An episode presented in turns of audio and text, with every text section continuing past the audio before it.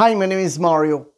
I recently asked the VP of Sales Operations of a major company what the biggest problem is for a salesperson to perform very well. His answer was very simple uh, the yes, but. Yes, but interest rates have gone up. Yes, but vehicle prices have gone up. Yes, but my customer wants a 3.5 liter. Yes, but my customer want to have a sunroof. Yes, but, yes, but, yes, but. Mind you, there can be those rare positive yes buts like, yes, I bought that new purse, but I worked so hard this week that I deserve it. More often than not, the yes but is a ploy of the devil. It keeps us mired in the status quo, or worse, it leads us to unhappiness.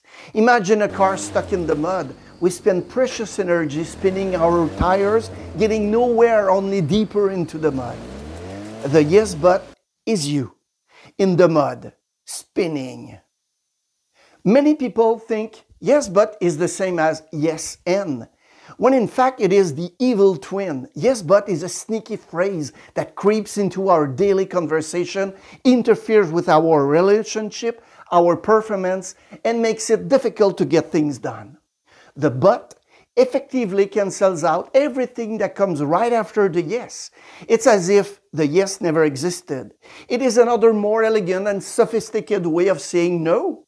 Other words in this category are however, in the meantime, in spite of, nevertheless, although, and the no less famous anyway. If you are the salesman or saleswoman who is willing to sell the right brand, the right product, the right price, the best quality, the right equipment group, the best after sales service, the lowest interest rate, the best boss, the best finance manager, then I can say, hey, I can finally sell like crazy. Excuse me for popping your balloon, but there's never going to happen, and that is why you have a job. If all these elements were aligned, we wouldn't need your sales skills. It is up to you and only you to respond to the opportunities that are in front of you. I can confirm one thing yes, but does not lead to anything. It is not the yes, but that will make you increase your sales and improve your performance. Let's look at the solutions together. Before we get to the end of this video, I'll tell you how you to get a free exercise for you and your team to change the way you approach the yes but and make it way much more productive as it is. Most of the time we use the yes but consciously or unconsciously in four different ways.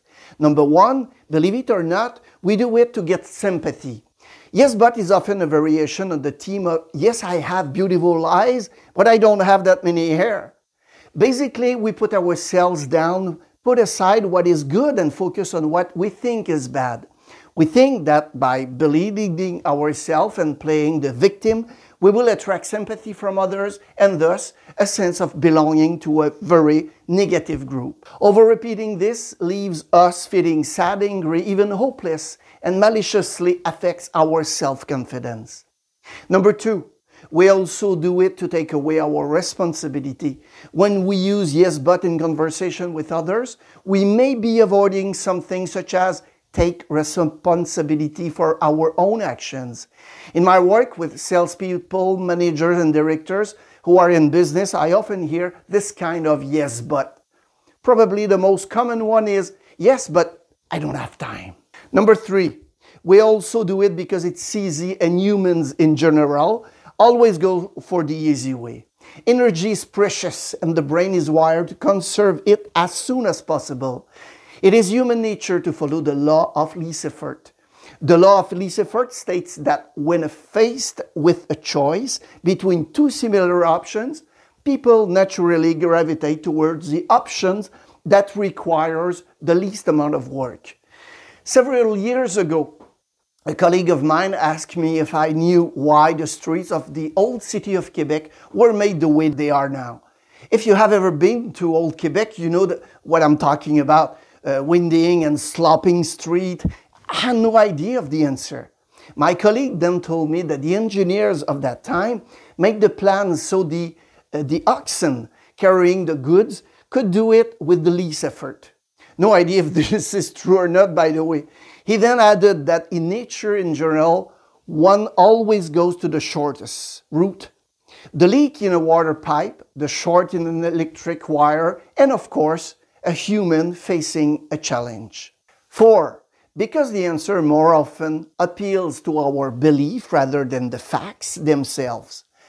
Have you ever thought about this one? If someone had said the following sentence on April 10th, 1912, yes, but if the ship sinks, what is going to happen? Of course, I'm talking about the date of the Titanic sinking. You obviously know what happened on April 15 of the same year. About 1,500 people lost their lives.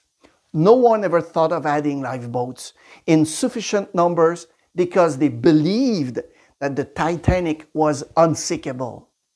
How many of your own personal beliefs prevent you from being creative and finding solution for your customer? Like interest rate is too high, not enough equipment, he's wasting my time, he's not serious, the price is too high, the time to get the vehicle is way too long. The benefits of changing your thinking about the yes but are many. Besides the fact that you will become more creative and successful, there are some other reasons. Saying yes without the but means that you are ready to move beyond your comfort zone and take on a new challenge. By saying yes, you naturally adopt a growth mindset and lead with your own curiosity. This opens up positive possibility and invites others to build together, which fosters collaboration, partnership, and further discussion. It creates an environment where it is safe to try, fail, learn, and innovate. When you freely say yes, you create an environment that tolerates risk. You encourage innovation by trying new things and using successes and failures as a learning opportunity. So there is two solution. Solution number one, notice the time you say yes but. We don't even know how many yes but have crept into our psyche until we start counting them. Hearing yourself can open your eyes and more importantly, your mind. Watch for it in your thought, in your conversation, in your text, in your email, in all form or of internal and external communication. A, uh, a good tip to help you change your way of thinking that a colleague shared with me. When you hear yes, but, immediately associate it with the following phrase Tell me more, or its variants. Yes, but uh, the customer wants the 3.5 liter engine. Why does he absolutely want the 3.5 liters? Yes, but the customer really wants to think about it. What makes him hesitate? Asking the question will allow you to understand the real reasons and thus start looking for solutions. At the risk of repeating myself, don't wait for the famous, the right brand, the right product, the right price, the best quality, the right equipment group, the best after sales service, the lowest interest rate, etc., etc. Your job is to find solutions and offer them to your customer. A number two, replace yes but with yes and. You've probably seen the movie The Yes Man. Yeah! Every time you hear a yes but, open your blinders to find out more and then switch to creative mode. Yes. Okay, what do we do now? What solution can you offer your customer? If you are in sales, you have two talents the ability to connect with people more easily than the average bear, and you are creative as a person. You can use this great creativity to find all the reason in the world to go the negative way or to go the positive way. It's your choice. Instead of doing nothing, what could you do? Does it work? Yes. And now let us speak about the success. I'm fortunate to work with a facility in Canada that has been outperforming other facilities of the same brand for a number of years. Part of the of uh, the success is to address one yes but per day with their sales team. Every morning at 8:30, they have a short meeting that lasts about 15 to 20 minutes. They talk about current business and upcoming priorities. They then do a yes but session. They ask the group for a yes but heard in the last few days from a colleague or a customer. They write it down and choose one to focus on. Then they come up with some answer or strategies by going around the table on the yes but they choose. Have you thought about the solutions that come out of this kind of meeting? Having attended personally and participated a few times, it is phenomenal.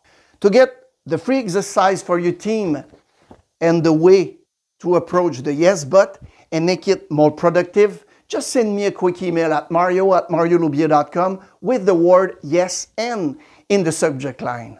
Thanks for watching the video and feel free to share it with your colleagues and friends. We release a new video about every week. Have a great success.